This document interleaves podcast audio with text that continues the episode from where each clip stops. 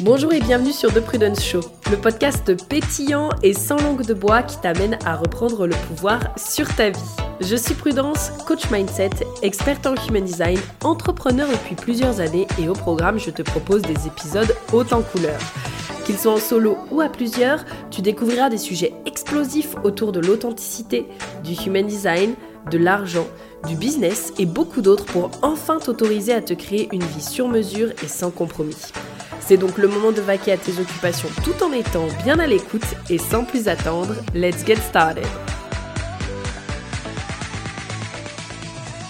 Alors, hello à tous et bienvenue dans ce tout nouveau podcast où je suis trop heureuse de vous retrouver avec une invitée vraiment incroyable parce que je l'ai rencontrée en vrai.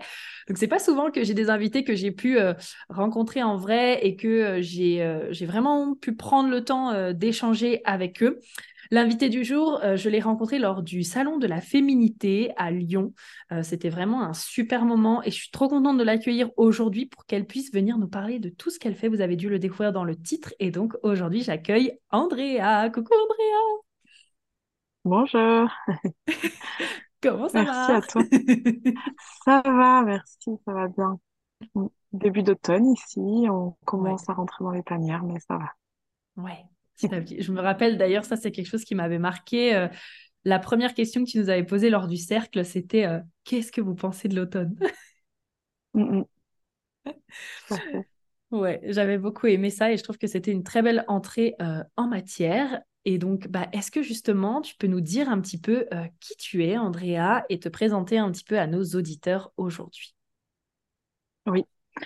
Alors, euh, donc moi je suis Andrea. Sur les réseaux, je suis euh, Santorea Doula. Euh, je suis euh, assez multicasquette, à vrai dire. Euh, il y a très longtemps, j'ai été avant tout photographe. ensuite, j'ai voulu avoir des enfants, donc j'ai en fait laissé tomber un peu cette casquette Mhm. de la photo.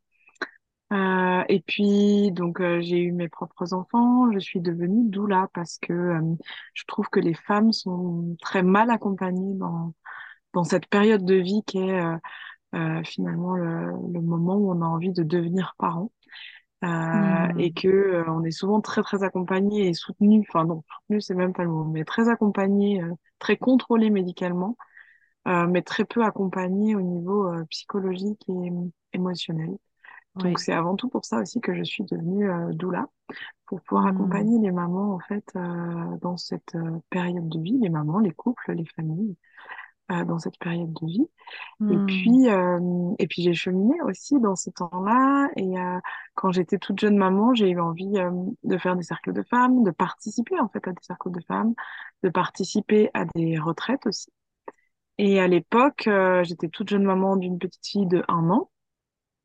Et en fait, euh, je trouvais pas de retraite, de cercle de femmes où je pouvais être accueillie avec euh, mon bébé. Donc c'était il y a six ans maintenant, euh, enfin non, cinq ans du coup euh, qu'elle a, eu un an. Euh, donc donc en fait, voilà, je trouvais pas d'espace finalement pour pouvoir exprimer voilà ce que moi je vivais.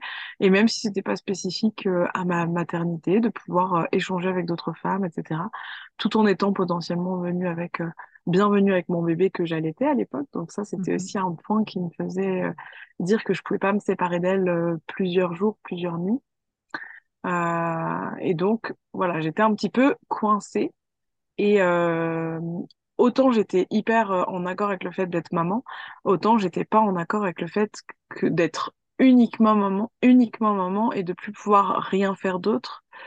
Euh, c'est ce qui m'a amené finalement bah, à participer à une première retraite que j'ai adorée en étant jeune maman, en pouvant voir ma fille un petit peu, qu'elle soit avec son papa la journée, que moi je puisse la récupérer, euh, la retrouver la nuit. Et c'est ce qui m'a petit à petit amené moi aussi à faire des cercles de femmes, proposer des cercles de femmes dans lesquels j'accueille aussi les mamans, aussi avec leur bébé, et des retraites, euh, des Hmm. retraites pour toutes femmes, donc qui sont pas spécifiques pour les mamans, mais par contre, j'accueille les mamans sur ces retraites. Euh, tu vois, ma retraite de, de cet été, j'ai eu Mhm. par exemple euh, une femme qui avait euh, une petite fille de, de pas deux ans, donc elle avait entre un et deux ans, sa fille. Et en fait, pareil, elle l'allaitait, donc impossible de partir cinq nuits loin de sa fille. Euh, et donc, elle est venue, cette femme, avec son partenaire, son bébé. Et elle a participé à la retraite la journée. Elle retrouvait pendant les pauses, les repas, la nuit, son bébé. Et ça lui permettait bah, de s'accomplir pleinement en tant que personne, en tant que femme, tout en étant aussi la maman qu'elle avait envie d'être. Et du coup, mmh. voilà, c'est ça que je permets aussi sur mes retraites, tu vois. J'adore. voilà un petit peu où j'en suis aujourd'hui. Alors, bien sûr, il y a des questions là que j'ai envie de te poser sur euh, les cercles, mais juste avant ça, j'aimerais te demander par rapport là, à ton parcours et à ce que tu partageais sur le fait que quand tu es devenue maman, tu voulais quand même aussi euh, rester euh, femme. Comment est-ce que tu as vécu ta féminité quand tu es devenue maman? Mmh. C'est une question intéressante. tout autre que euh, avant d'être maman, je trouve. en tout cas, moi, ça m'a, ça a bouleversé quelque chose en moi, euh, le fait mhm. de devenir maman, aussi bien au niveau du corps, parce que ben, un bébé est passé par là, évidemment, euh, que au niveau psychologique finalement. Hmm donc j'ai vécu ma féminité différemment et j'ai ressenti le besoin justement de plus me connecter à d'autres femmes. Je pense que avant, dans ma vie d'avant, on va dire, j'étais moins connectée aux autres femmes, j'étais peut-être plus euh, distante avec ce monde justement de la féminité. Euh, euh, je, me souviens avoir plusieurs fois exprimé à des personnes en disant bah moi quand j'étais plus jeune par exemple au lycée j'étais plus avec les garçons enfin tu vois j'étais moins entre filles etc et, euh, et j'avais, je pense aussi cette sensation que euh, le monde des femmes, c'était un monde, euh, ben, et aussi c'est le patriarcat, la société qui participe à nous faire croire à ça, mais, mais que c'était un monde un petit peu, je sais pas quel mot employer, mais tu vois, où, où on se tirait dans les pattes, où on n'est pas solidaires les mm-hmm. unes des autres, où on se critique, etc. Et j'avais, je pense, auparavant cette sensation-là. Euh, et finalement, je crois que le fait de devenir maman m'a donné envie de reconnecter avec les autres femmes, mmh. mais d'une toute autre manière, c'est-à-dire de venir bah, parler de nos vécus, de ce qu'on ressent, de pouvoir déposer nos mots dans un espace qui est sécure. C'est aussi pour ça que je te parlais des cercles de femmes quand on s'est vu, euh, au sens où pour moi, pourquoi c'est en non-mixité, c'est vraiment parce que c'est un espace sécure pour que les femmes puissent exprimer ben, leur vécu, leurs expériences, qui parfois ont pu être traumatiques aussi, parce qu'il n'y a pas que euh, euh, des choses qui se passent bien et qui vont, voilà, qui vont parfaitement, mais il y a aussi des vécus qui sont plus difficiles. Et le fait d'être en non-mixité permet ce, cet espace sécure qu'on n'aurait pas forcément euh, dans des espaces mixtes, voilà, qu'on rencontre plus facilement dans la société, on va dire. Mm. Ah, complètement. Ah, j'adore, euh, j'adore là ce que tu me partages. Donc, euh, on va pouvoir creuser euh, un petit peu au fur et à mesure de l'interview. Et donc, concernant ces fameux cercles, pour les auditeurs, auditrices ici qui nous écoutent et qui ne savent pas en fait ce qu'est un cercle de femmes, est-ce que tu peux nous l'expliquer de façon simple? Oui. Alors, un cercle de femmes, c'est simplement le fait de se réunir, donc comme je le disais juste à l'instant, en non-mixité. Mm-hmm. en l'occurrence, entre femmes. Il existe aussi des cercles d'hommes, il existe aussi des cercles mixtes, donc qui sont clairement affichés euh, mixtes ou d'hommes ou de femmes. Euh, donc ça inclut toutes les personnes qui, qui sont femmes ou ressentent être femmes.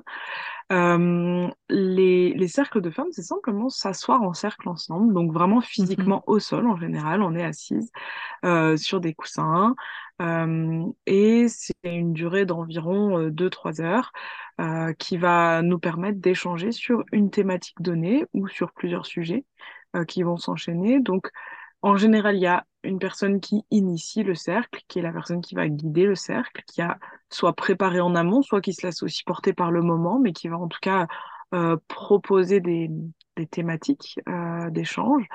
Donc après, comme j'ai comme j'ai l'habitude de le dire, tu vois, ça peut être euh, sur des sujets, mm-hmm. mais tellement variés que que c'est difficile de donner un exemple. Mais pour rester très basique, ça peut être spirituel, mais pas forcément. Mm. Euh, typiquement, on pourrait très bien dire, on fait un cercle de femmes sur la thématique de la confiance en soi. Euh, toutes les femmes vont venir là. Euh, en général, c'est une dizaine de femmes au maximum. Ça peut être entre 5 et 10, 5 et 12. Euh, parce que sinon, voilà, c'est important que chacune aussi ait son temps et son espace de parole. Si on est trop nombreuses, évidemment, euh, voilà, on peut pas avoir assez d'espace mm. chacune pour s'exprimer.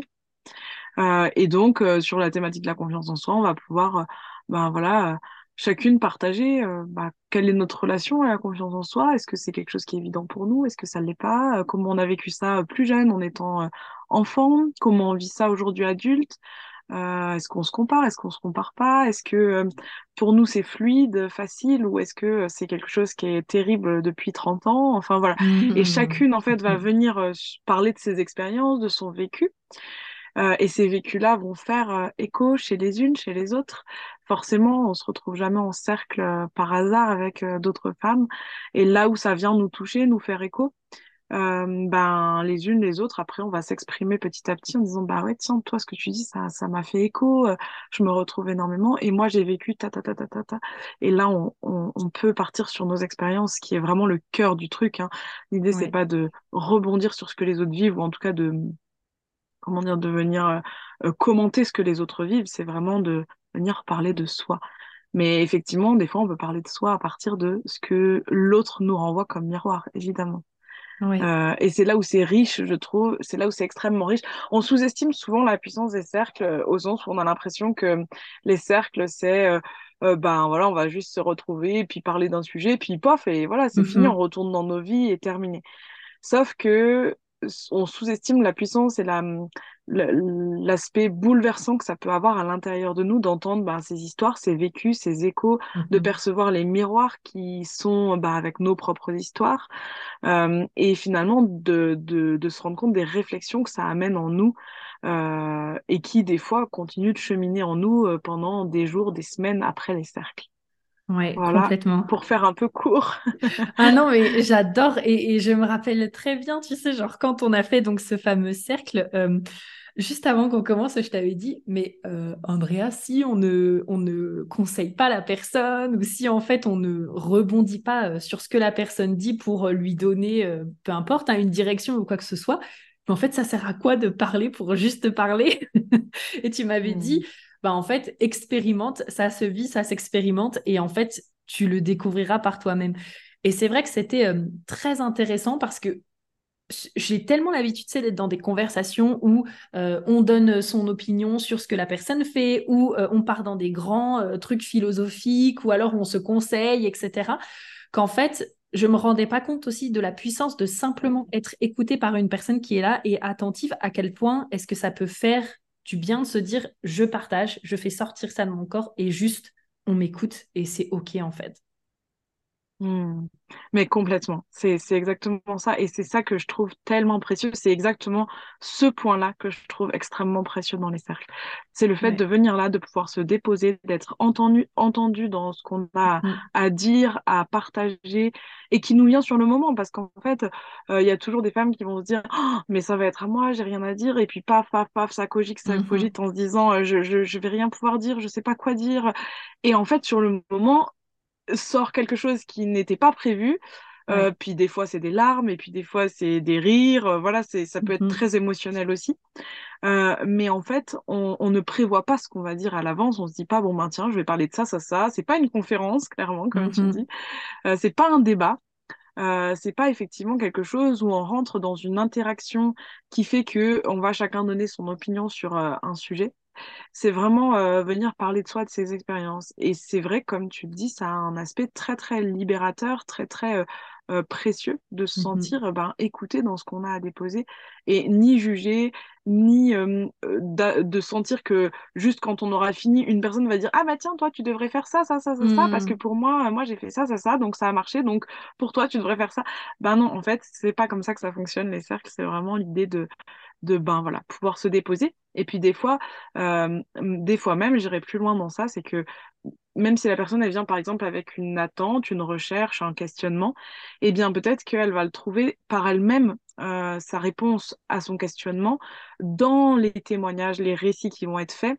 Mmh elle va d'elle-même faire des déductions qui vont être ben, très précieuses pour son cheminement puisque c'est elle-même qui les fait et que c'est pas un conseil qu'on lui donne Mmh. Ah, je suis, je suis Donc c'est précieux ce que tu dis là. oui, complètement. J'adore. Et alors du coup, pour, euh, pour toi, pour revenir sur ton parcours, parce que tu nous as dit que quand tu étais justement tombée enceinte, tu as cherché des cercles de femmes pour pouvoir euh, parler, en fait, tout simplement. Mais qu'est-ce qui t'a amené à découvrir les cercles de femmes? Enfin, comment est-ce que tu es venu à t'y intéresser? Parce que c'est ce qu'on disait un petit peu avant l'interview. On en entend de plus en plus parler, mais enfin, voilà. Enfin, moi personnellement, je trouve que ça court pas les rues. Donc, comment t'es venu à t'intéresser à ça à la base? Hmm. Ben, je crois que quand je suis devenue maman, j'ai aussi reconnecté à une part de moi un peu plus spirituelle, tu vois. Donc, Mhm. j'avais envie, euh, donc comme je te disais, pas du tout ce côté euh, sociétal euh, des relations entre femmes, mais j'avais envie de me retrouver entre femmes. Et presque, c'est cette image de la femme sorcière, un petit peu, hein, tu sais, la femme, euh, voilà, la femme libre, la femme sorcière, la femme qui euh, est connectée à plus grand qu'elle, à la nature aussi. J'ai eu un énorme retour pour moi à la nature, mais euh, au sens vraiment euh, plus, le plus pur, c'est-à-dire de vraiment me connecter à la nature, aux éléments, à Hmm. l'eau, à l'air, au feu, à la terre. Enfin voilà, j'ai vraiment eu envie de ça. Euh, je sais pas comment te l'expliquer tellement. Je pense que c'est Ouais. quelque chose qui s'est passé en moi au moment où voilà, je suis devenue maman. Euh, en tout cas dans cette période-là. Euh, et, et à ce moment-là, j'ai créé aussi un projet en fait de photos d'allaitement euh, en pleine nature. Mhm. Euh, donc justement parce que j'avais envie de refaire de la photo, mais j'avais envie de le mettre au service aussi de la cause de ce que je vivais finalement. Euh, et du coup, euh, j'ai, créé ce projet-là euh, de photos d'allaitement. On a rencontré 122 familles euh, dans toute la France. On a fait 11 Waouh. shootings photos. On a photographié des, des groupes de femmes qui allaitaient leur bébé en pleine nature. Et notre idée, c'était vraiment de dire, regardez comme c'est quelque chose de à la fois très naturel et à la fois très moderne. Et de se Hmm. sortir de cette image de la femme qui, euh, ben, dans les années, par exemple, 40, 50 ou encore avant, qui était au foyer, entre guillemets, de force, qui ne l'avait pas choisi et qui se retrouvait euh, à allaiter, à s'occuper du foyer et tout ça. Tout ça en étant absolument pas ni rémunéré, ni prise en, ni, euh, voilà, euh, prise en considération, ni, euh, voilà, ni valorisé dans ce qu'elle faisait, ni quoi que ce soit. Euh, et en fait, finalement, euh, il y avait une forme pour moi de féminisme dans euh, cette maternité que je prenais, cet allaitement, Mhm. mais de la manière dont je le vivais, qui était euh, bah, à la fois je suis une maman qui allaite et à la fois euh, je suis une entrepreneur et j'ai pas envie de choisir, tu vois, j'ai envie de faire, Mhm. euh, d'entreprendre, de faire ce que, ce qui me plaît, de faire ce que j'aime et tout en m'occupant de mon bébé, en continuant de l'allaiter, etc. Tu vois, il y avait vraiment un côté aussi très très féministe finalement d'un nouveau féminisme d'un nouveau genre je dirais écoféminisme aujourd'hui parce que je suis plus avancée dans, ma réflexion aussi, euh, qui est vraiment, euh, voilà, à la fois euh, teintée de cette reconnexion à la nature, teintée de cette euh, volonté euh, euh, et ce militantisme assez profond, en fait, ce féminisme, assez profond. Euh, et puis à la fois cette connexion euh, aux autres femmes dans une bienveillance euh, la plus totale, Hmm. euh, de pouvoir échanger sur nos vécus, de pouvoir euh, bah, finalement guérir ensemble aussi de bah, ce qu'on vit et de ce que nos mères, nos grands-mères, etc. ont pu aussi vivre et sur lesquelles elles n'ont pas pu, elles, poser des mots, tu vois? Ouais. C'est, c'est pour moi aussi cette chance-là aujourd'hui euh, et c'est ce que j'ai ressenti aussi en devenant maman, parce que j'ai une connexion avec ma grand-mère qui, ma grand-mère maternelle qui est décédée. Et, et quand j'étais enceinte de ma fille, elle a été très très présente pour moi, beaucoup dans mes rêves, etc. Et j'ai vraiment ressenti que quelque part avec euh, cette euh, cette cette cette chose qu'on peut vivre aujourd'hui, finalement, cette, cette opportunité de, de pouvoir faire des cercles de femmes ou, ou, Mhm. euh, ce type de, de choses, eh bien, on, on permet aussi à des choses de se dire euh, qui, à l'époque, ne se disaient pas. Ouais. Complètement. Complètement. Je suis tellement d'accord avec toi. En parlant justement là de, de, de féminisme, euh, c'est quoi pour toi ta, défini- ta définition du féminisme? Une femme féministe, c'est quoi pour toi? Mhm. Oh là là, il y a tellement à dire sur ce sujet, c'est un sujet à part entière.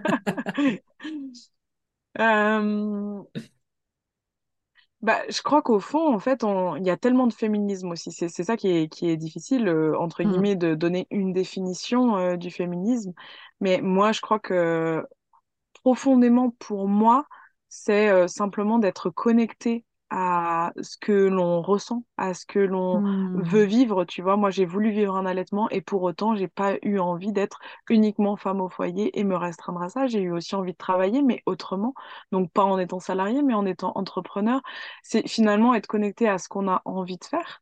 Euh, et puis, avoir cette forme de lutte aussi, parce que ça passe aussi par une lutte, le féminisme, euh, cette forme de lutte finalement euh, au niveau social, sociétal euh, cette revendication, en fait, de dire, Ouais, bah, moi, je peux allaiter ma fille et travailler en même temps. Je fais ce choix-là, j'ai le droit de le faire, euh, et je le, je prends vraiment ce droit et ce choix de le vivre comme ça, tu vois? Euh, et puis, bah, de participer finalement à notre échelle à, euh, à, à, comment dire, augmenter les droits des femmes, en tout cas euh, faciliter, tu vois, euh, par exemple, pour les femmes, le fait de pouvoir à la fois allaiter et travailler. C'est encore quelque chose qui, en 2023, n'est pas acquis. Euh, euh, tu vois, normalement, il y a des lois, par exemple, bon, je te la fais courte, mais par exemple, par rapport au travail, au monde du travail salarié, il y a des lois qui existent, qui disent qu'une femme devrait pouvoir tirer son lait, qu'elle a du temps dédié à ça, un espace dédié à ça. C'est loin d'être le cas dans toutes les entreprises, par exemple. Ouais, Donc en fait, il y a plein de choses comme ça, euh, tu vois, qui sont euh, des choses bah, sur lesquelles on peut encore faire avancer les droits. et il y a encore tellement à faire euh, dans notre société très paternaliste et patriarcale que, que voilà, c'est finalement aussi faire ce que je peux à mon échelle pour faire avancer ces droits-là. Et, et voilà, contribuer de, contribuer de là où moi j'en suis et de là où moi je peux agir finalement. Ouais, j'aime, j'aime beaucoup et je Et trouve y a que un ça fait... lien fort, euh, et il y a un lien fort pour moi, mais alors ça c'est pareil, c'est peut-être pas tous les féminismes, mais il y a un lien fort pour moi aussi avec la nature et du coup l'aspect ben, Hmm. protection de la planète, tu vois. Aujourd'hui, Ouais. euh, euh, il y a un, un mouvement, tu vois, qui est à la fois féministe et, euh, et protection enfin, de la planète, climat, etc., tu vois. Et, et, et tout ça, c'est relié. Si on creuse plus loin, finalement, les luttes, elles Mhm. sont interconnectées euh, à la fois du point de vue du féminisme, entre guillemets, assez pur, d'un féminisme qui parlerait es- essentiellement des droits des femmes, euh, euh, mais finalement, euh, la planète et euh, euh, voilà ce qu'on vit aujourd'hui, la situation assez inédite dans laquelle on est de, de, de destruction de la planète, euh, voilà, qui, qui voilà, qui est là. Euh, et puis bah, finalement, tout ce, ce chapeautage, on va dire, patriarcal qui, qui, qui détruit la planète autant qu'il détruisent les droits des femmes, si tu veux. Donc, euh, il y a vraiment une Hmm. interconnexion dans, dans tout ça. Et sans parler encore au-delà euh, des luttes euh, antiracistes, etc. Parce que, voilà, pour moi, tout ça, c'est connecté. Euh, Ouais. Mais, voilà, c'est, c'est, c'est, c'est, ouais, ça va très loin, ça peut aller très, très loin, Oui, mais c'est là où c'est intéressant, tu vois, parce que je trouve que, euh, comme tu le disais, il y a tellement de définitions. C'est pour ça, là, comme tu en parlais, je voulais vraiment avoir ta définition. Et je trouve ça très intéressant parce que en t'écoutant parler, j'avais jamais réfléchi à ça comme ça, tu vois. Et je me dis, mais en fait, est-ce que le point commun, tu me diras ce que tu en penses, mais est-ce que le point commun de toutes ces luttes, c'est pas justement la considération et le respect de l'autre? Autant dans, peu importe, de la terre que de sa couleur, que euh, euh, de, de qui, qui, qui, du genre ou du non-genre. Enfin, quel est pour toi le point Mm, commun? Comment tu vois ça? Euh, ouais, certainement. Je t'avoue que je, je, je, ré- je réfléchis pas forcément au point, enfin, j'avais jamais spécialement réfléchi au point commun, euh, mais, mais ça fait sens. En tout cas, euh, pour moi, effectivement, toutes ces luttes se rejoignent, euh, parce que pour moi, il y aura pas de, de, de gain, tu vois, au niveau féminisme, tant que, euh, euh, ça, on progresse pas, on progressera pas aussi euh, au niveau du climat, qu'on progressera pas au niveau de l'antiracisme, Hmm. Etc. Et, et c'est pareil au niveau de l'inclusivité. Enfin, je sais pas si tu as suivi, mais là, ils viennent encore apparemment de voter une loi pour interdire, euh, je sais plus, tu sais, le pronom Yel dans les notices, etc. Je sais pas. Je me suis dit, mais on est tellement en train de réfléchir à des choses qui ne font pas sens on, va, on marche à l'envers de ce qu'on devrait, Mhm. c'est-à-dire que euh, c'est des choses qui coulent de, de source aujourd'hui, de dire, bah, Mhm. en fait, pourquoi on peut pas juste inclure tout le monde et ne pas porter de Hmm. jugement sur qui ils sont, ce qu'ils ont envie de faire. Elle a envie d'allaiter, très bien, qu'elle allaite. Elle a envie de donner le biberon, très bien, qu'elle le donne. Elle en, euh, lui, il a envie d'être, euh, tu vois, euh, d'être transsexuel, et eh ben qu'il le soit si c'est son choix, etc. Enfin, bref. Et, et du coup, Ouais. en fait, on est tellement dans une société qui porte du jugement sur tout en Mhm. permanence, alors qu'on n'est pas concerné par la chose de laquelle on parle, Ouais. que en fait, c'est devenu un un, un mode de fonctionnement, de fonctionner comme ça et de Mhm. vraiment donner toujours son avis sur des choses sur- qui ne nous concernent pas. Et j'ai énormément dans ma maternité finalement progressé euh, ben, sur ces sujets-là, euh, au sens où j'ai vraiment bah, voulu, tu vois, euh, être cette oreille attentive, cette, cette personne qui Hmm. écoute et aussi qui sait écouter ben, ce que la personne a vécu, ce que la personne vit, ce que la personne ressent, sans être dans le jugement de ce qu'elle fait ou de ce qu'elle aurait envie de faire ou de ce qu'elle veut faire. Et puis elle peut très bien allaiter maintenant et plus demain, etc., etc. On évolue tous, euh, tu vois, au jour le jour. Mais, euh, mais oui, je trouve que cette société marche à l'envers de toute façon de, de comme elle devrait Hmm. fonctionner, quoi. C'est... Ouais. Complètement. Et, et là, tu parles euh, aussi euh, de l'allaitement. J'ai l'impression aussi que le monde euh, des mamans, alors tu sais, je suis pas maman moi-même, mais de ce que je peux voir, j'ai l'impression que c'est vraiment un monde où, où tout le monde a son mot à dire en mode, même les mamans entre elles, en mode non, mais tu devrais pas faire comme ça ou tu devrais faire ça, quoi, mais tu pars en vacances et t'as pas tes enfants, mais comment est-ce que tu oses partir en vacances sans tes enfants? Comment tu oses prendre du temps pour toi? En fait, des choses qui finalement nous ont été tellement euh, ancrées comme si c'était quelque chose de pas normal, comme par exemple en tant que mère, euh, c'est pas normal de laisser son enfant ou c'est pas normal de partir en vacances. Enfin, comme si en fait on devait s'oublier en tant que femme quand on devient mère, que du coup ça fait qu'on est aussi très euh, euh, agressif, c'est peut-être pas le mot, mais très l'une, le dos de l'une sur l'autre, justement, quand, quand il s'agit aussi de la maternité. Et en même temps, c'est que des projections de, de ce que les femmes en question ne s'autorisent pas à faire non plus. Mais euh, comment est-ce que toi, peut-être, tu as vécu? Est-ce que c'est des choses que tu as ressenties? Est-ce que tu as reçu ce genre de commentaires? Qu'est-ce que tu en penses? Enfin... Ouais, bah c'est là, c'est là où je te disais qu'il y a un énorme mouvement de mamans, de jeunes mamans là dans, dans ces dernières années, hein, on va dire les Ouais. cinq dernières années, qui sont très pro-féministes et qui ont été vraiment euh, motrices dans justement cette lutte à un niveau euh, très simple, hein, social, sociétal, là, familial presque, Mhm. euh, de revendiquer leur liberté, de dire j'ai le droit en fait de faire comme j'ai envie et de pas euh, recevoir vos conseils d'arriérés parce qu'on n'en veut plus en fait de ça. Euh, donc il y a un, il y a un, un mouvement assez fort ouais, qui, qui s'est qui s'est libéré ces dernières années. Aussi une parole qui s'est énormément libérée, notamment par exemple autour de du postpartum, mais aussi de de tu vois du deuil périnatal, de l'avortement. Enfin c'est des sujets là voilà Mhm. qui qui en tout cas qui qui ont le mérite qu'on a le mérite d'en entendre parler Mhm. récemment là dans ces dernières années. Alors que avant, il y a cinq ans, euh, clairement, personne parlait de postpartum, par exemple. C'était, Mm. C'était dans notre euh, et tête. puis moi, je, ouais, et puis moi, je me souviens même à l'époque avoir parlé Mm. avec des gens et, et, et que les gens ne sachent même pas ce que c'est le postpartum. En fait, les gens Mm. croyaient tous, par exemple, que le postpartum, c'était la dépression du postpartum. Or, c'est pas du tout le Ok. cas. Le, le postpartum, c'est vraiment la période qui suit l'accouchement. Traditionnellement, c'est Mhm. juste ça. Après, effectivement, on peut faire une dépression du postpartum, mais c'est encore autre chose.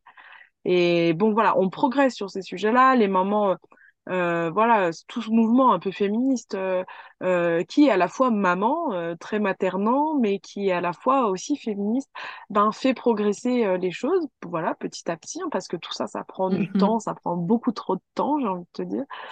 Euh, mais on fait progresser les choses, euh, voilà, comme on peut. Euh, et je sais plus quelle était ta question de départ, puisque je suis Oui, partie un peu trop loin. Mais on adore, t'inquiète. Euh, moi, j'a- j'adore. Je trouve que cette conversation elle est très intéressante. Euh, ma question de départ, c'était est-ce que toi, justement, euh, tu as vécu donc ces jugements, ces conseils ou, Ah oui. qu'on t'a dit ah non, Andrea, tu devrais pas faire comme ça, il faudrait faire comme ça ou comment tu oses faire ça, etc. Ou alors est-ce que c'est plutôt quelque chose que tu t'étais plutôt entourée justement de femmes avant-gardistes, de femmes féministes qui du coup, voilà, t'étais bien entourée quoi? Eh ben, j'étais pas spécialement bien entourée, mais j'étais Mhm. pas mal entourée non plus. Donc, quand je dis j'étais pas spécialement Mhm. bien entourée, c'est parce que j'ai une, j'ai une assez petite famille, euh, j'ai pas plein de frères et sœurs, j'étais la première, en fait, si tu veux, des cousins, cousines à avoir des enfants. Donc, je me suis pas retrouvée avec plein de gens qui jugeaient ce que je faisais, ou en tout cas qui donnaient leur avis non sollicité.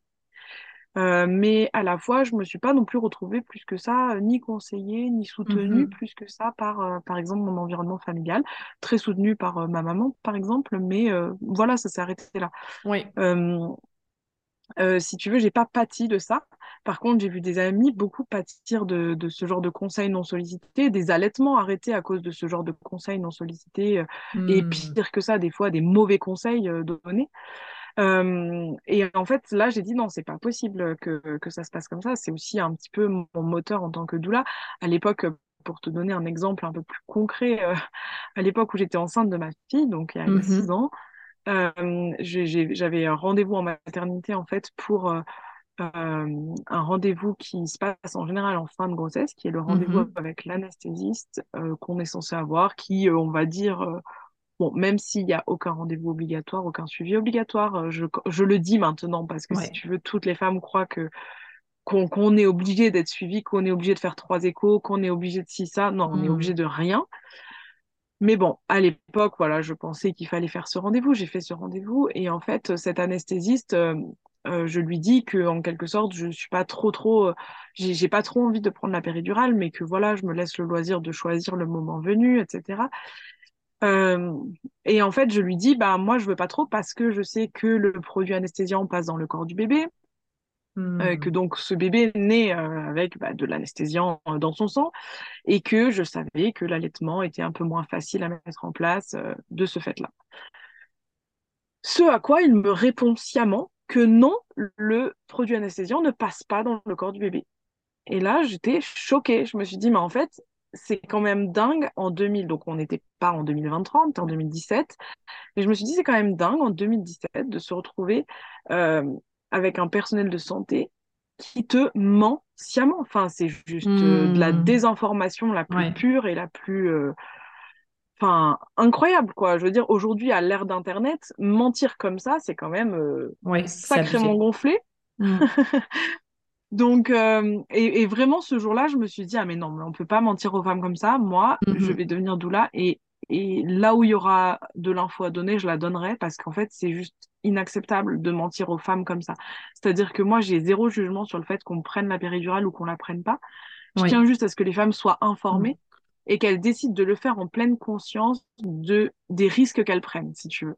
Ouais, Ce qui est complètement. totalement différent de leur démarche qui est de dire oh bah non mais vous voyez la péridurale c'est bien mieux pour tout le monde Euh, et comme ça bah oui bah tu m'étonnes que c'est bien mieux pour tout le monde la femme elle peut plus bouger ses jambes donc effectivement euh, elle sent Oui. rien puis elle a juste à attendre que ça se passe quoi tu vois Hmm. Euh, bon c'est encore un autre énorme sujet mais mais si tu veux Mhm. euh, en tout cas ce que je voulais dire par là c'est que à l'époque je me suis vraiment dit il y a besoin qu'on soit informé de ce qu'on vit de ce qu'on choisit de nos choix pour faire les choix en totale Ouais. adéquation avec ce qu'on veut et en totale euh, conscience des, des risques pris ou des, des, des bénéfices, enfin voilà, bénéfices-risques, quoi. Ouais, Euh, complètement. voilà, voilà un petit peu. Et donc, à l'époque, c'est aussi ça qui m'a motivée. Mhm. J'estime pas avoir, avoir, voilà, comme tu disais, euh, euh, été l'objet de, de mauvais conseils, mais je l'ai beaucoup vu, beaucoup trop vu. Ouais. Et, euh, et ça a été mon moteur, ouais. Ça a été, ça a été vraiment mon moteur à cette époque-là de, voilà, pour, euh, ben, pour devenir doula, pour euh, Mhm. accompagner des couples, pour, euh, ouais, Ouais. Oh, c'est trop beau. J'adore. Euh, il y avait une autre question que j'avais vraiment envie d'aborder avec toi. Alors, bien sûr, euh, corrige-moi si je me trompe. Donc, comme tu dis, tu accompagnes des couples. Parfois, tu as aussi euh, des personnes qui viennent à tes retraites en couple, du coup, pour que la maman, elle puisse vivre sa retraite et en même temps retrouver son enfant après. Est-ce qu'on peut dire quand même que la majorité des personnes que tu retrouves ou que tu accompagnes en général, c'est des femmes ou est-ce que c'est vraiment très mix? Euh, quand tu dis des femmes, tu parles versus homme ou versus maman? Euh, femmes en général et toute personne qui se Ouais, qualifie en tant que femme. Ouais, oui, mais du coup, bah, moi, j'a- j'accompagne essentiellement des femmes, ouais. hormis, bah, on va dire, dans mes accompagnements de doula, où vraiment j'inclus bah, les partenaires, que ce soit des femmes ou des hommes. Euh, Mhm. en tout cas, c'est important pour moi que ces accompagnements-là, ils se fassent en couple, parce que du coup, euh, je m'adresse tout autant aux partenaires que à la personne qui porte l'enfant. Bien sûr. Euh, donc ça, c'est pour mes accompagnements de doula. Après, Mm. dans les retraites, c'est vraiment des femmes. Pour l'instant, j'ai pas fait de retraite mixte. C'est un projet que j'ai en tête depuis deux ans, de faire une retraite Mm. mixte. Euh, mais c'est pas encore pour cette année, enfin en tout cas pas encore pour 2024, euh, parce que c'est drôle, hein, mais tu vois, alors j'ai ce projet et à la fois il y a une réticence en moi où je me dis, euh, même si certains hommes euh, progressent aussi hein, sur ces notions, euh, voilà, de de, de respect, sur, enfin, enfin, sur toutes ces notions-là, de toute façon, euh, j'ai quand même la sensation, et alors pour l'instant, voilà, c'est peut-être, c'est un sujet touchy peut-être aussi, mais j'ai la sensation encore que les hommes pourraient, entre guillemets, entre gros guillemets, être un petit danger dans ces espaces-là. Dans le sens où, ben, il suffit qu'ils aient une parole euh, blessante ou il suffit qu'ils aient une parole, tu vois, jugeante, euh, d'homme cis pas déconstruit. Euh, ça peut vite partir en cacahuète, si tu veux, dans un groupe euh, où on se retrouve avec une ou des femmes qui ont été blessées ou vécu des traumas en lien avec des hommes.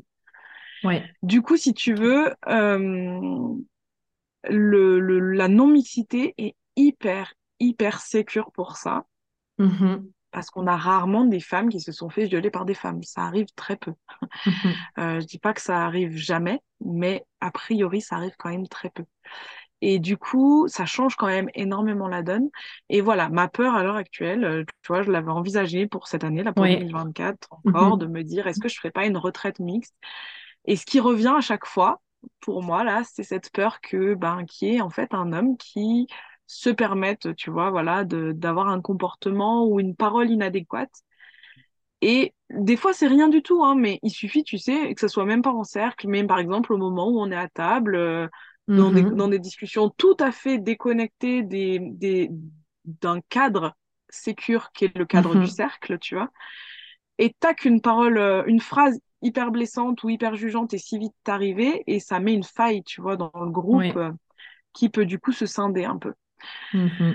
Donc voilà, c'est un petit peu mon, mon, mon petit stress, je t'avoue. Je crois Oui, que ça veut dire que je suis pas encore tout à fait prête à tenir un espace euh, qui serait euh, parfaitement sécure, euh, incluant des hommes. Je crois que voilà. Mhm.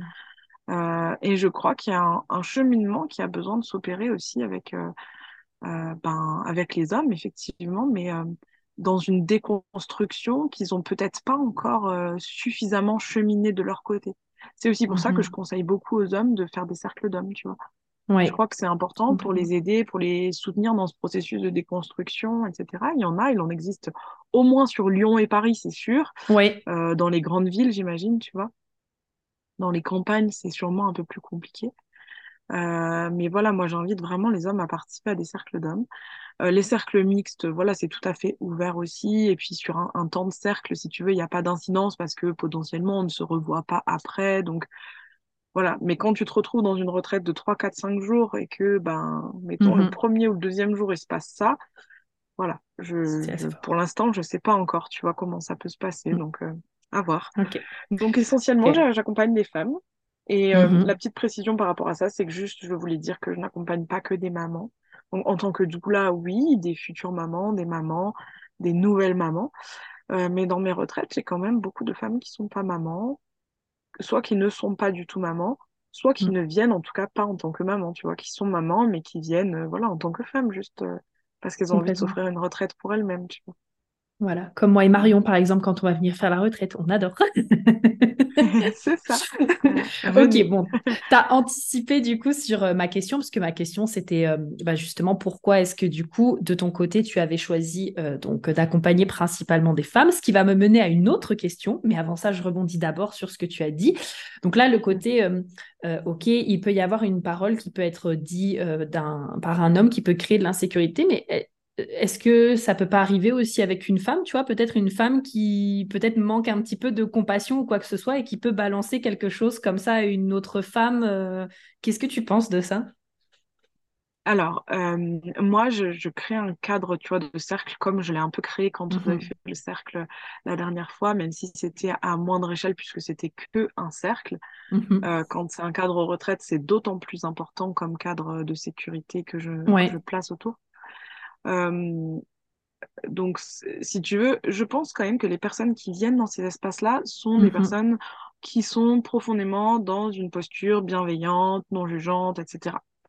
Après, ça peut arriver, hein, une parole blessante, euh, voilà, ça, ça peut toujours arriver. Si tu veux, là où c'est un moindre mal pour moi qu'une femme euh, puisse, bon, bah voilà, par exemple, au cours d'une discussion, au cours d'un repas, euh, puisse, tu vois, avoir un petit jugement ou faire une parole qui peut être piquante ou quoi. Euh, là où pour moi c'est moins, c'est moins problématique, c'est que il y aura probablement pas une incidence très forte chez la personne qui la reçoit. Elle peut la recevoir sur le moment, ça va la piquer, elle va se dire oh c'est pas cool ou euh, bon, euh, bon, tu vois, avoir un petit retrait et tout. Mais si tu veux, ça va pas réveiller en elle des traumas enfouis, anciens, qui pourraient être liés soit à des hommes, soit à des viols, soit à des, des Hmm. expériences euh, traumatisantes qu'elle aurait pu euh, vivre en lien avec, qui sont en général des expériences qu'on, qu'on, quand on les a vécues, en tout cas, qui sont vécues avec des hommes, si tu veux. Ouais, ok. Euh, voilà, c'est c'est vraiment là où je, je mets euh, voilà la Mhm. différence, je place la différence, si tu veux. Ouais, Ça veut pas dire que ce sera moins blessant pour elle. Hein, la parole, elle va tout autant être blessante euh, si si parole blessante il y a. Mais je t'avoue que je l'ai jamais expérimenté dans mes dans mes retraites, tu vois, d'avoir euh, vraiment quelque chose qui soit autant blessant. Euh, mais voilà, la, la différence, c'est vraiment qu'est-ce que ça vient réveiller chez la personne. Une ouais, parole blessante ok. d'une femme va juste venir, euh, bah, au pire, la blesser, entre guillemets. Il n'y a pas de, Mhm. au pire, on en parle après, il n'y a pas trop d'incidence. Une parole d'un homme pourrait venir, euh, tu vois, réveiller des traumas. On ne sait pas, en Hmm. fait, hein. Puis, et puis, du coup, des fois, elles-mêmes, les femmes ne savent pas, tu vois. Ne, tu vois, une femme va arriver, normale, comme ça, dans le cercle, hyper enjouée, euh, n'a peut-être même pas conscience de trauma qu'elle a gardé, n'a peut-être même plus en mémoire, en fait, certaines phrases, certains, certains mots, certains traumas qu'elle a pu vivre. Euh, Mhm. Là, je parle pas nécessairement de viol, mais même, tu vois, de, de suffit qu'on n'ait pu, par exemple, vivre des relations euh, type euh, manipulateur narcissique ou ce genre de choses, tu vois, avec des Mhm. paroles blessantes, etc. Eh bien, il suffit d'un mot, pardon, on peut très bien avoir oublié, c'était il y a 10 ans, il y a 15 ans. Euh, il suffit d'un mot et ça réveille toute une mémoire traumatique euh, chez la personne, tu vois. Ouais, Voilà, voilà un petit peu euh, la différence. Ok, super.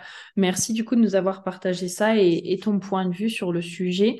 Et du coup, l'autre question que j'avais justement par rapport à ça, donc j'ai eu l'opportunité aussi d'échanger avec pas mal de personnes, euh, soit qui travaillent avec des hommes, soit qui travaillent avec des femmes, soit qui travaillent, si tu veux, les mix de façon mixte, les deux ensemble.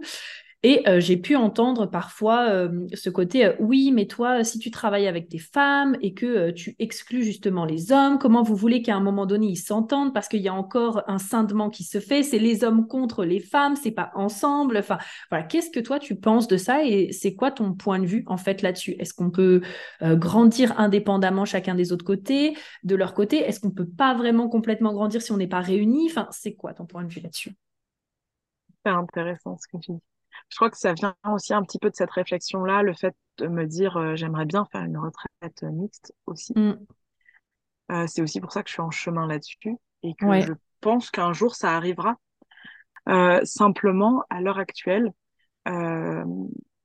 ce que j'avais envie de, de, de spécifier, c'est que moi, je- quand je ben, prévois, tu vois, pour l'année suivante, euh, les retraites que je vais euh, proposer, etc., je ne planifie que des espaces et des retraites que je me sens capable euh, de porter à l'heure actuelle, tu vois. Et Mhm. à l'heure actuelle, je ressens vraiment que sur euh, l'espace mixte, il y a encore une réserve en moi, justement, par rapport à tout ce qu'on a euh, évoqué euh, juste avant. Donc, je crois que ça a besoin encore de cheminer, même si, même si je pense qu'un jour ça arrivera. Ceci étant dit, je suis, comment dire, je suis ni contre le fait qu'il y ait des espaces, des espaces mixtes, bien au contraire, parce que c'est nécessaire, je crois.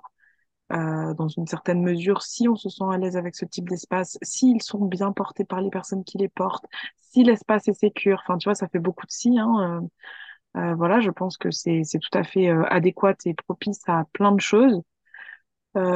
simplement, il faut qu'il soit sécure, ça c'est le plus important. Euh, parce qu'il n'y a rien de pire qu'un espace qui se retrouve à ne pas être sécure pour les personnes qui viennent y trouver euh, de la ressource. Mhm. Euh, et puis, par rapport à, à l'aspect d'être séparés, je crois aussi que les femmes et les hommes n'en sont pas au même point de cheminement quand même sur Mhm.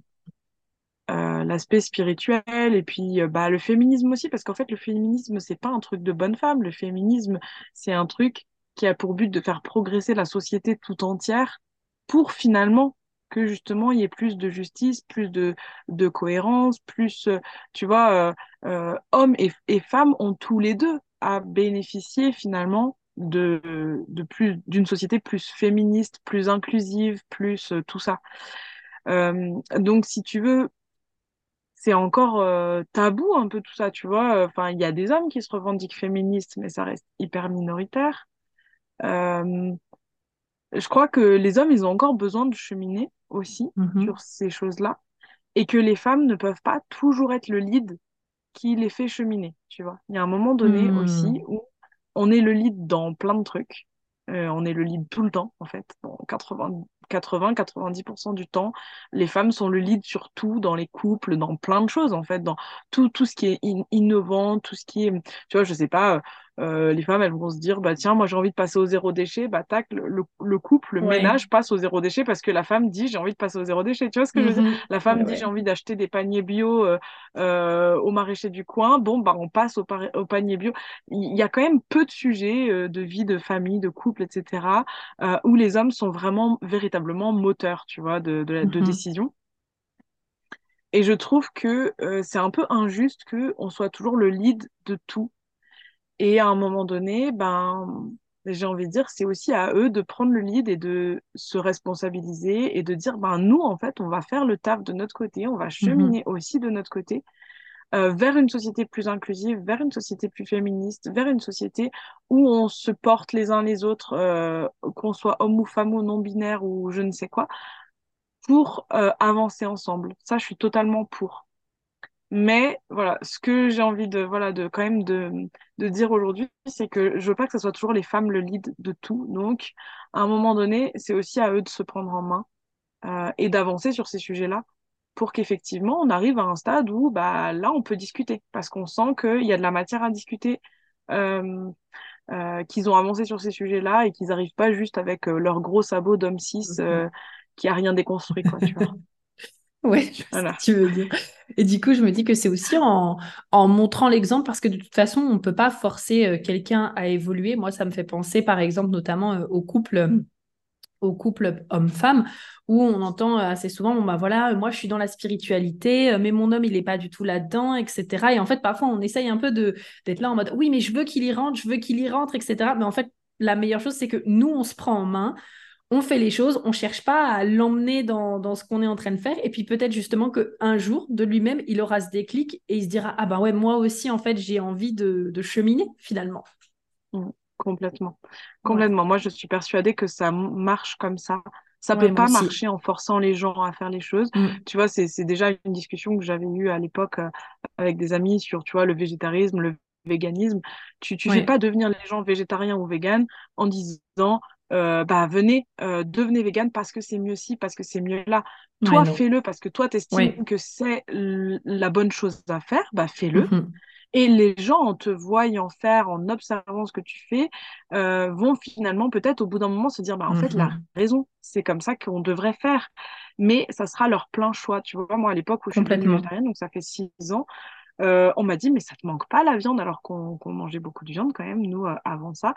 Et on m'a dit, mais ça te manque pas. Ben, j'ai dit, mais non, parce qu'en fait, c'est moi qui ai pris la décision pour des raisons éthiques de faire comme ça. Ça a été mon Hmm. choix, ma Mhm. décision.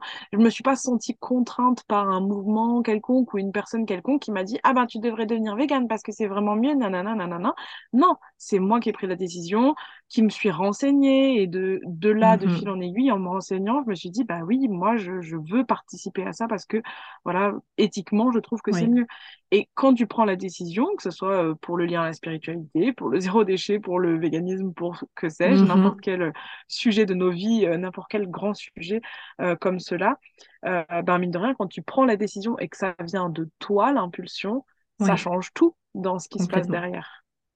Voilà. Donc, je suis totalement en accord sur le fait qu'on a tout intérêt à montrer qu'effectivement, nous, on fait des cercles de femmes, qu'on se réunit dans des, dans des Mhm. espaces sécures, bienveillants, non jugeants, pour avancer, pour cheminer dans nos vies, pour cheminer dans nos réflexions, pour, euh, eh bien, voilà, euh, avancer, tout simplement.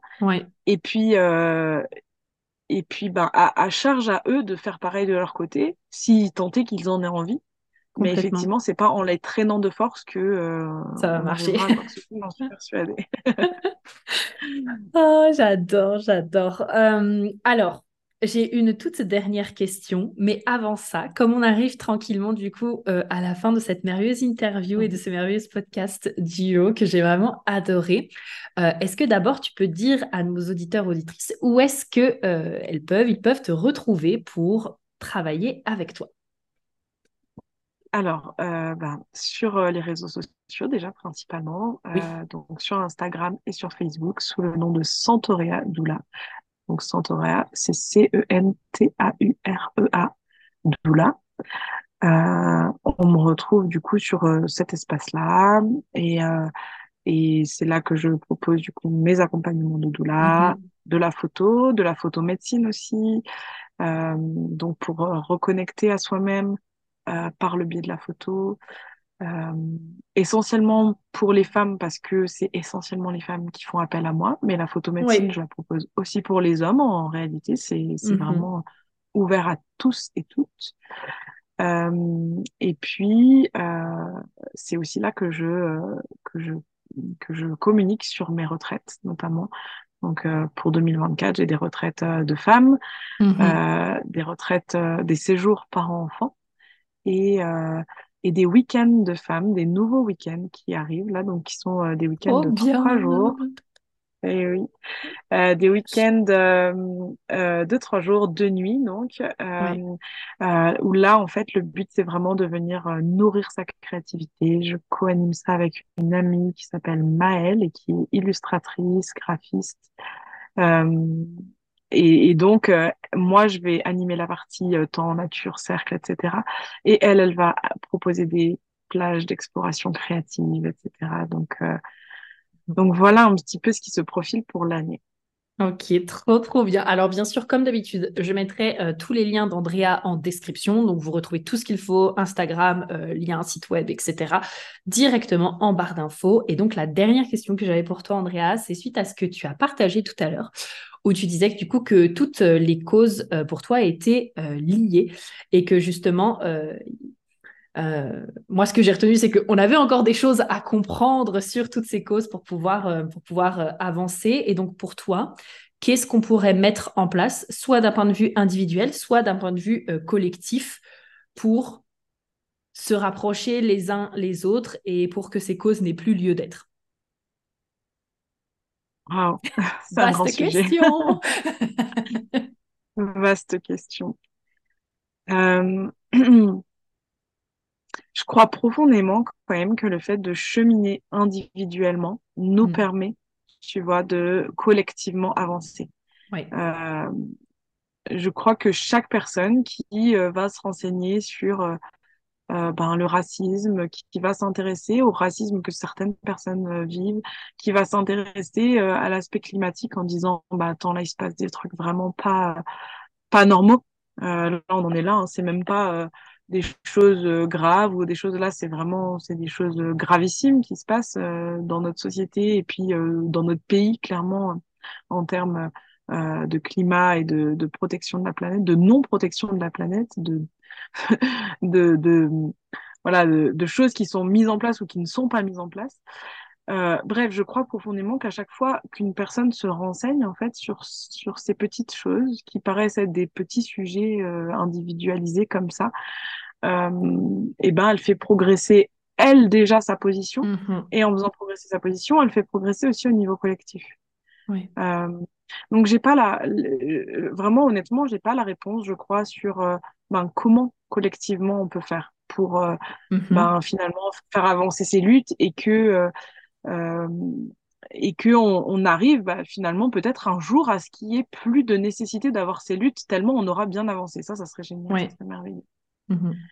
euh, mais, mais je crois qu'on peut tous être moteur à un moment donné, tu vois.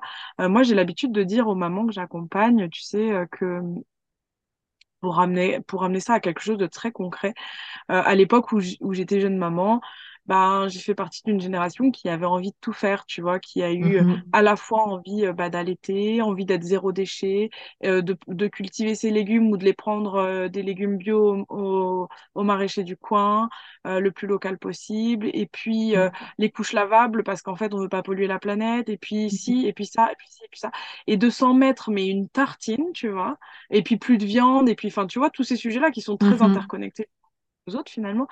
Euh, et en fait, euh, j'ai voulu, tu vois, m'en mettre. Et finalement, ce que j'ai remarqué aussi, c'est que beaucoup de mamans, beaucoup de parents arrivent à une forme de burn-out parental euh, parce qu'on s'en met trop. Euh, sur euh, tu vois le- les épaules en disant bah on veut faire tout ça parce que on est une génération qui a envie de faire euh, sa sa part pour la planète qui a envie de de faire ce qu'elle peut pour ses enfants que nos enfants ils aient des des produits sains sur les fesses au lieu d'avoir des, des crèmes toutes cracra, des, des grands labos pharmaceutiques Mhm. euh, qui font du lobby, enfin bon voilà, tout ça. Mhm. Mais il n'empêche que euh, ben, on finit, à force de vouloir euh, tout faire pour une seule personne, pour un seul individu ou un seul ménage, et ben on finit par faire un burn-out. Et quand Mhm. on fait un burn-out, et ben on peut plus être disponible pour son enfant, pour son couple ou pour soi-même en fait, tout simplement. Oui. Donc, je crois qu'aussi le message que j'aurais envie de faire passer, c'est de dire, ben, on peut, on est toutes, on est tous et toutes des échelles individuelles. On peut tous et toutes faire des choses à notre échelle individuelle, mais on peut pas tous et toutes tout faire, tu vois. Euh, et ce Mhm. que je dis toujours Complètement. mamans que j'accompagne, c'est de dire à un moment donné, ben, si euh, je fais déjà, par exemple, j'allaite déjà mon bébé, ben alors là, je vais pas rentrer dans le sujet de l'allaitement, mais clairement pour la planète, c'est énorme comme euh, juste d'allaiter. euh, en fait, bon, la production de lait infantile, si tu veux, de lait maternisé, est, est polluante au possible, sans parler des boîtes en métal, etc. Ouais. Enfin bref. Euh, des litres d'eau qui sont consommés pour euh, Mhm. produire un, une boîte de lait euh, maternisé, etc. Bref, l'allaitement, qui est produit naturellement par nos corps, notamment, est un, déjà un pas énorme, si tu veux, pour la Mhm. planète. Euh, à un moment donné, eh ben, si ton pas à toi, c'est d'allaiter, mon pas à moi, par exemple, c'est d'allaiter, euh, et ben peut-être que mon pas à moi, c'est pas de faire les couches lavables et, et d'utiliser des couches jetables, Mhm. malheureusement. Bah, ça, c'est pas bon pour la planète. Mais n'empêche que par l'autre l'autre face de ce que je fais avec la- l'allaitement notamment, et ben j'ai quand même une, une action, tu vois, qui n'est pas négligeable. Oui. Et, euh, et à un moment donné, je crois que c'est aussi bon de remettre ça en perspective et de dire, bah attends, mon échelle à moi, je peux faire ça, ça, ça. Ok, je fais ça, ça, ça. Mais je me mets pas en burn-out à force de vouloir tout faire parce qu'en fait, on peut pas tous tout faire. Donc, on fait Mhm. de notre mieux et c'est déjà pas mal. Et je crois que voilà, en multipliant les échelles à des niveaux individuels, on va aussi euh, bah, collectivement arriver à un vrai mieux. Mais, euh, mais on est complémentaires. On n'est pas, euh, on veut pas tous tout faire. Voilà, je crois vraiment ça. Oh, super. Génial. Et ben, vraiment, merci beaucoup pour tous ces beaux partages, Andrea. Merci vraiment. J'ai adoré euh, cette interview. J'ai trouvé ça très enrichissant, très intéressant. Je suis trop contente du coup de t'avoir reçu sur le podcast Mm. aujourd'hui. Euh, j'espère bien sûr que ça vous aura plu aussi. Et puis, euh, ben, écoutez, si vous voulez retrouver Andrea, pour la retrouver plutôt, vous allez tout retrouver en description. Et puis encore une fois, merci d'avoir accepté d'être mon invité. Merci d'avoir été là aujourd'hui. Oh, merci beaucoup. on vous fait plein de bisous et puis on vous dit à la prochaine. Bye bye